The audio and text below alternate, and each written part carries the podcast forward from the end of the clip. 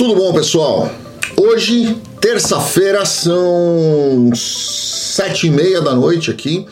Saí da academia, vim aqui pro escritório, voltei pro escritório para gravar esse vídeo aí com vocês. Vocês estão vendo que eu tô até meio é, informal aqui mas eu quis gravar esse vídeo aqui para vocês para trazer uma notícia que eu acho que é super importante. Primeiro, lá pelo dia 15 de dezembro, mais ou menos, saiu uma notícia de que tinha sido, tinha passado pelo Senado, já tinha aprovação da Câmara faltava aprovação do Senado, pelo contrário, já tinha aprovação do Senado, faltava aprovação da Câmara no projeto Amigos, que era aquele projeto que fazia, foi uma proposta de lei de inclusão de Portugal no Tratado de Navegação e Comércio com os Estados Unidos, onde permitiria que cidadãos portugueses também pudessem aplicar para visto E1 e visto E2, mais especificamente visto E2, que é o que é mais conhecido pelas pessoas e mais aplicado pelas pessoas. Essa legislação, me perguntaram em dezembro se essa legislação já tinha entrado em vigor. E não, não tinha entrado em vigor porque o presidente Biden só assinou, só sancionou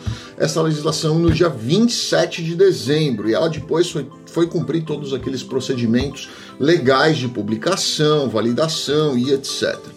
Hoje, eh, na verdade, ela já veio, já tinha sido anunciada antes disso, mas ela não tinha ainda sido oficialmente colocada à disposição de protocolos. Então, quer dizer o quê?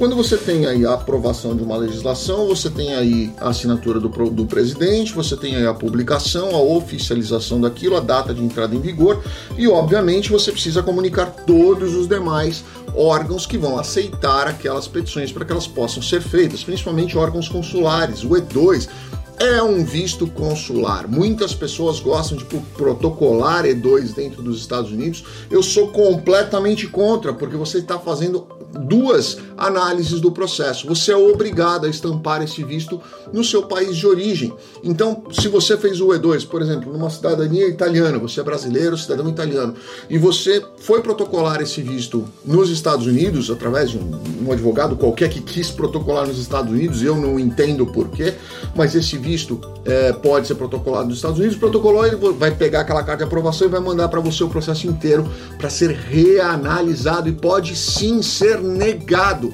no consulado, porque um visto consular de deliberação e autonomia exclusiva do consulado. Mesmo que ele esteja aprovado dentro dos Estados Unidos pela USCIS, o órgão consular pode olhar e pode negar o visto que já foi previamente aprovado pelos Estados Unidos. Então não perca seu tempo e não caia nessa história de que eu vou protocolar dentro dos Estados Unidos. Procura um advogado que conhece de visto E2 e ele vai saber dizer para você qual é o melhor caminho, qual é a estrutura para um visto E2. Nós temos aqui vários vistos, é, vários vídeos no, no canal sobre visto E2, com certeza absoluta, você pode clicar aqui em vários, assistir vários, nós temos diversos casos de vistos E2, inclusive explicando passo a passo como funciona o E2. Mas é, eu vou deixar também aqui na descrição para vocês um link da própria do Travel State, Departamento de, de, de, Travel dos Estados Unidos. Vou deixar o link aqui, vocês vão clicar e vocês vão ver que ainda não entrou Portugal nessa lista. Então eu estava aguardando entrar nessa lista para gravar esse vídeo, mas como saiu a publicação já nos é, órgãos oficiais, hoje, saiu hoje essa publicação nos órgãos oficiais, então eu estou comunicando aqui a vocês oficialmente que o visto E2 agora pode sim ser é, protocolado para cidadãos portugueses também com esse benefício. Então, lembrando que o visto E2 é para aqueles cidadãos de países que fazem parte do Tratado de Navegação e Comércio com os Estados Unidos e esses países, esses cidadãos precisam demonstrar um investimento substancial. Qual é o valor substancial? Depende do tipo de negócio. O que é substancial para montar um restaurante? O que é substancial para montar uma lanchonete?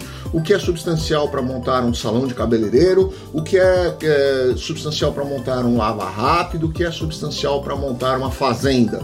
Depende, cada, cada negócio tem um negócio, o seu advogado vai saber orientar você de acordo com o tipo de negócio específico e do que é necessário para aquele tipo de negócio. Eu costumo sempre dizer para as pessoas: não existe um valor mínimo, existe um valor necessário e o seu advogado vai saber direcionar isso junto com você. Precisa sim ter um business plan, precisa sim contratar pessoas, precisa sim desenvolver o business e demonstrar que esse negócio tem capacidade de crescimento e que ele é capaz de se sustentar, de se sustentar por si só. Não só você, mas também a sua família e os seus funcionários, ok? Então, fica essa boa notícia para vocês. Muita gente estava esperando por isso. Como quem já é inscrito aqui no canal sabe que eu não trago nada enquanto não saem publicações oficiais, mesmo que a gente já saiba que tenha sido aprovado, a gente só traz aqui realmente o que sai publicado. E houve a publicação agora, então eu quis vir aqui no final da tarde gravar esse vídeo para vocês. Grande abraço, fiquem com Deus. Obrigado.